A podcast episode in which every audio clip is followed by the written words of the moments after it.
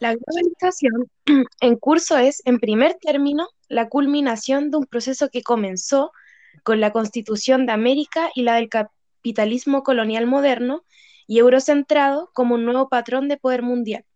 Con esta frase de Quijano damos comienzo a nuestro episodio piloto del podcast Desculturízate. Mi nombre es Catalina y me encuentro con mi super equipo Claudia. Hola. Bárbara. Hola.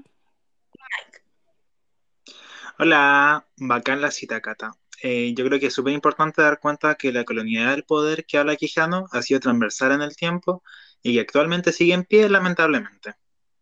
Claro, y que ha perdurado en varias culturas. Desde esto ocurren una serie de iniciativas contra un sistema occidental y eurocentrista que ha pretendido universalizar y naturalizar una concepción del mundo, como también dice Pedro Garzón. Por lo mismo, Barbie, el pensamiento de colonial se sitúa desde una mirada crítica y reflexiva en oposición a la matriz colonial. Y desde este pensamiento podemos problematizar sobre las migraciones, la interculturalidad y cómo esta interculturalidad adquiere un significado político, el cual viene de una lucha social establecida por movimientos indígenas, como dice el autor Watch, que a diferencia de la multiculturalidad y la pluriculturalidad, la interculturalidad crea las relaciones, negociaciones e intercambio cultural buscando como horizonte político una relación equitativa entre pueblos, conocimientos y personas diversas. Sabís, te encuentro toda la razón. Además debemos considerar que eso ha repercutido en varios ámbitos de nuestra vida, como el racismo. Pero ¿a qué nos referimos cuando hablamos de racismo? Mira, según el glosario sobre migración de la Organización Internacional para las Migraciones, el racismo se refiere a la concepción ideológica que asigna a cierta raza o grupo étnico una posición de fuerza superior en función de sus cualidades físicas o culturales, así como por dominio económico u otro. Pero entonces, ¿por qué es importante hablar de discriminación racial y no solo hablar de discriminación? Em, voy a usar de nuevo a la Organización Internacional para las Migraciones, ya que para ellos la migración racial tiene que ver con toda distinción, exclusión, restricción o preferencia basada en motivos de raza, color, linaje o origen étnico o nacional que tenga por objeto o por resultado anular o menoscabar el reconocimiento, goce o ejercicio en condiciones de igualdad de los derechos humanos y libertades fundamentales. Es por eso que es interesante hacer la diferenciación porque en el caso de la discriminación eh, racial, esta se practica directamente hacia un grupo de personas, en especial hacia personas negras. Y a partir de esto, eh, me gustaría igual presentarle un extracto del poema de Victoria Santa Cruz, eh, titulado Me gritaron negra, que a mi parecer igual hace una síntesis de un proceso que ella vive a partir de los siete años y que bien se toma la mano con los conceptos que ustedes estaban hablando.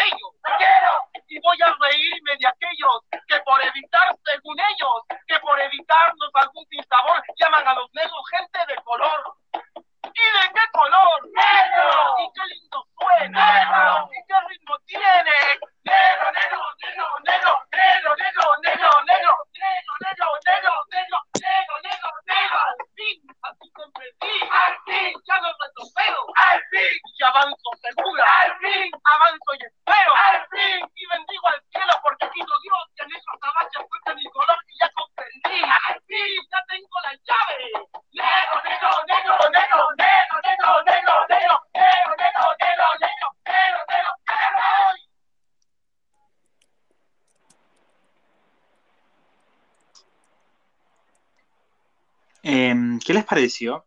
Em, eh, como para hacerle una síntesis, primero el, poema pasa por darse cuenta, primero que ella era negra, em, a partir de un hecho de discriminación. Luego tiene que ver con, qué implica ser negra y eh, físicamente em, las características de ser negra y luego pasa por odiarse a sí misma por esta condición de su color de piel. Una parte importante del poema y que lo personal me gusta mucho tiene que ver con sentirse identificada finalmente con esta opresión, con sentirse oprimida. Y pasa también hoy en día con muchas de las problemáticas que se viven. por ejemplo, de mi mirada y siente que también pasé por un proceso de saber quién era primero y luego darme cuenta que soy una persona oprimida y que también eh, me posiciono políticamente frente a las diversas problemáticas que me enfrento a, diario. Yo sumándome a las, palabras que dijiste, Mike, eh, siento gran admiración por este poema. Me parece muy importante recalcar la reivindicación y visibilización que le da la autora Victoria Santa Cruz desde su propia vivencia como mujer negra. Sí, volviendo como a tu primera pregunta, Mike, en lo personal me emociona mucho el mensaje que entrega, es como muy fuerte y representa lo oprimidas que aún se sienten algunos debido a la cultura de la cifra. Además, siento que las expresiones artísticas ayudan a que más personas logren comprender el mensaje de manera sencilla. Wow, muchas gracias por darnos la oportunidad. Personalmente nunca había escuchado ese poema y en verdad sigo un poco chocada. También me surge la interrogante si los conceptos que me han demostrado que manejan súper bien ustedes son conocidos por la población en general o más bien si existe acceso a esa información en materia de migraciones y antirracismo. Encuentro súper valioso tener conocimiento sobre todas estas temáticas pero eso no tiene mucho sentido si este conocimiento no se ve en la cotidianeidad. Por ejemplo, en el tiempo que llevo estudiando trabajo social en la universidad, no se ha tocado en ningún ramo estos temas ni conceptos, a pesar de estar muy cercanos con las ciencias sociales. ¿Y en las suyas también ocurre esto? Eh, en la mía sí ocurre, en la mía tampoco se habla de estos conceptos, y por eso me hace mucho sentido lo que comentas, porque forma parte eh, como de todo este panorama mucho más grande. Y aparte que cada día somos testigos de acciones xenofóbicas en redes sociales, en la calle, en la televisión, em, es donde existe detrás de esto un ente que es el Estado que perpetúa y legitima la violencia hacia, hacia las diferentes como vivencias que habitan las personas. Me hace mucho sentido también eh, que nosotros como personas individuales que habitamos en sociedad, con distintas personas, culturas y vivencias que nos hacen también personas únicas, debemos posicionarnos políticamente eh, para terminar con estas prácticas racistas y que vienen de este fruto hegemónico colonial. Eh, ¿Pero de qué forma creen ustedes? Mira, en lo personal, a mí me encanta la idea de que se desarrollen instancias desde la población, como este podcast, o algunas manifestaciones, campañas que hagan un llamado a la acción para un poco como desmitificar todo lo que se habla en torno a migración y esta cultura que se nos ha enseñado desde Europa. Como también me recuerda el video de Nuestra Raíz, que finaliza haciendo una invitación a sentarse a conversar sobre las experiencias que vivimos y también las distintas culturas que forman el entrabado en el que habitamos.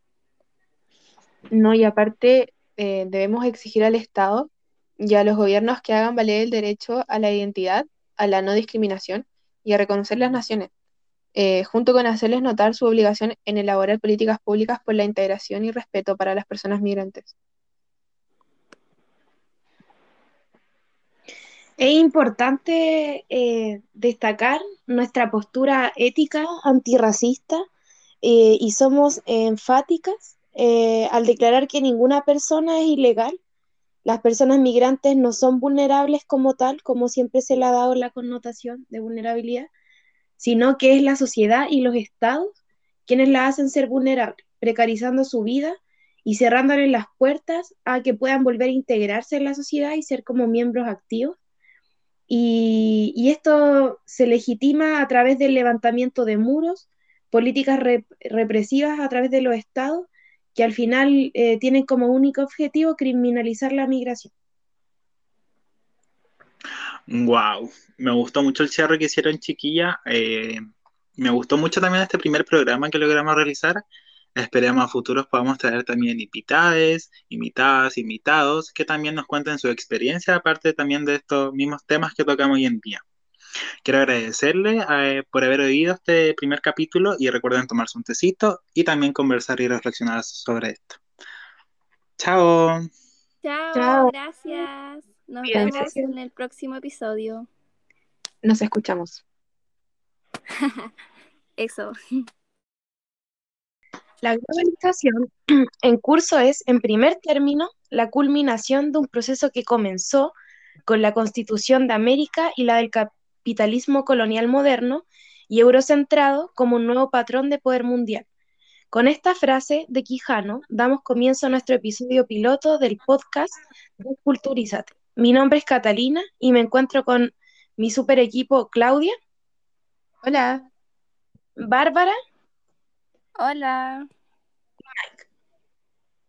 Hola, bacán la cita, Cata. Eh, yo creo que es súper importante dar cuenta que la colonialidad del poder que habla Quijano ha sido transversal en el tiempo y que actualmente sigue en pie, lamentablemente. Claro, y que ha perdurado en varias culturas. Desde esto ocurren una serie de iniciativas contra un sistema occidental y eurocentrista que ha pretendido universalizar y naturalizar una concepción del mundo, como también dice Pedro Garzón. Por lo mismo, Barbie, el pensamiento decolonial se sitúa desde una mirada crítica y reflexiva en oposición a la matriz colonial. Y desde este pensamiento podemos problematizar sobre las migraciones, la interculturalidad y cómo esta interculturalidad adquiere un significado político el cual viene de una lucha social establecida por movimientos indígenas, como dice el autor Watch, que a diferencia de la multiculturalidad y la pluriculturalidad, la interculturalidad cree las relaciones, negociaciones e intercambios cultural buscando como horizonte político una relación equitativa entre pueblos, conocimientos y personas diversas. Sabís, te encuentro toda la razón. Además debemos considerar que eso ha repercutido en varios ámbitos de nuestra vida, como el racismo. Pero ¿a qué nos referimos cuando hablamos de racismo? Mira, según el glosario sobre migración de la Organización Internacional para las Migraciones, el racismo se refiere a la concepción ideológica que asigna a cierta raza o grupo étnico una posición de fuerza superior en función de sus cualidades físicas o culturales, así como por dominio económico u otro. Pero entonces, ¿por qué es importante hablar de discriminación racial y no solo hablar de discriminación? Em, voy a usar de nuevo a la Organización Internacional para las Migraciones, ya que para ellos la migración racial tiene que ver con toda distinción exclusión, restricción o preferencia basada en motivos de raza, color, linaje o origen étnico o nacional que tenga por objeto o por resultado anular o menoscabar el reconocimiento, goce o ejercicio en condiciones de igualdad de los derechos humanos y libertades fundamentales. Es por eso que es interesante hacer la diferenciación, porque en el caso de la discriminación racial, esta se practica directamente hacia un grupo de personas, en especial hacia personas negras. Y a partir de esto, eh, me gustaría igual presentarle un extracto del poema de Victoria Santa Cruz, eh, titulado Me gritaron negra, que a mi parecer igual hace una síntesis de un proceso que ella vive a partir de los siete años y que eh, bien se toma la mano con los conceptos que ustedes estaban hablando.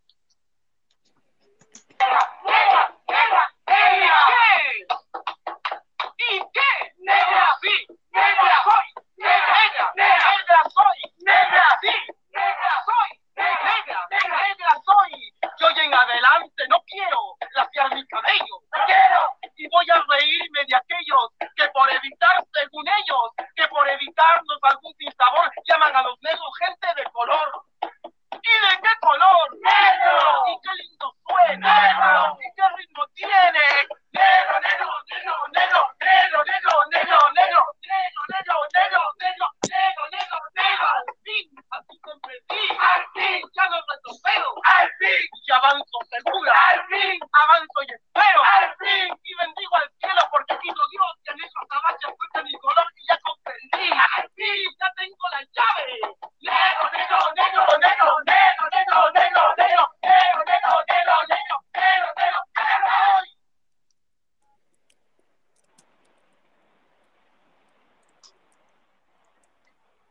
Em, ¿Qué les pareció? Em, eh, como para hacerle una síntesis, primero el, poema pasa por darse cuenta, primero que ella era negra, eh, a partir de un hecho de discriminación. Luego tiene que ver con, con qué implica ser negra y eh, físicamente las características de ser negra y luego pasa por odiarse a sí misma por esta condición de su color de piel. Una parte importante del poema y que lo personal me gusta mucho tiene que ver con sentirse identificada finalmente con esta opresión, con sentirse oprimida. Y pasa también hoy en día con muchas de las problemáticas que se viven.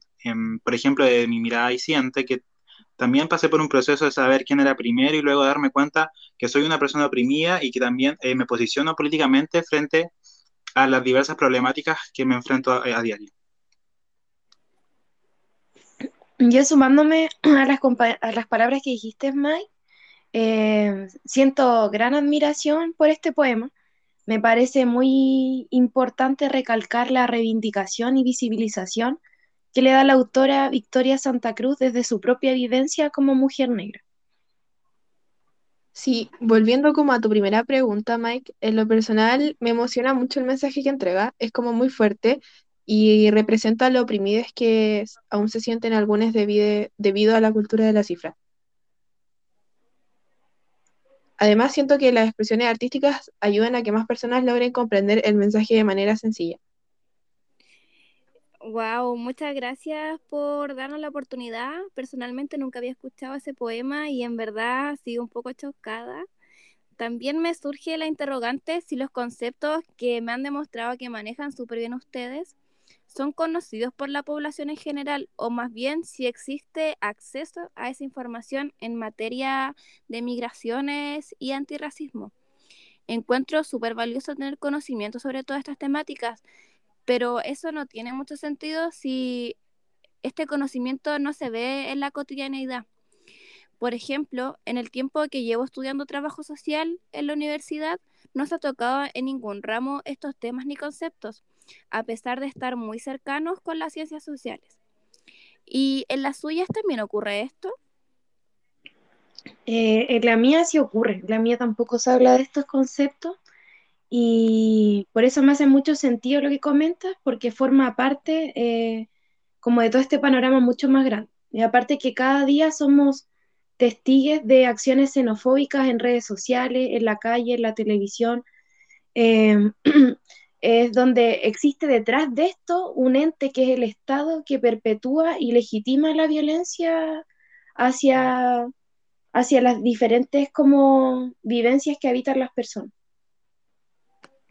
Me hace mucho sentido también eh, que nosotros como personas individuales que habitamos en sociedad, con distintas personas, culturas y vivencias que nos hacen también personas únicas, debemos posicionarnos políticamente eh, para terminar con estas prácticas racistas y que vienen de este fruto hegemónico colonial.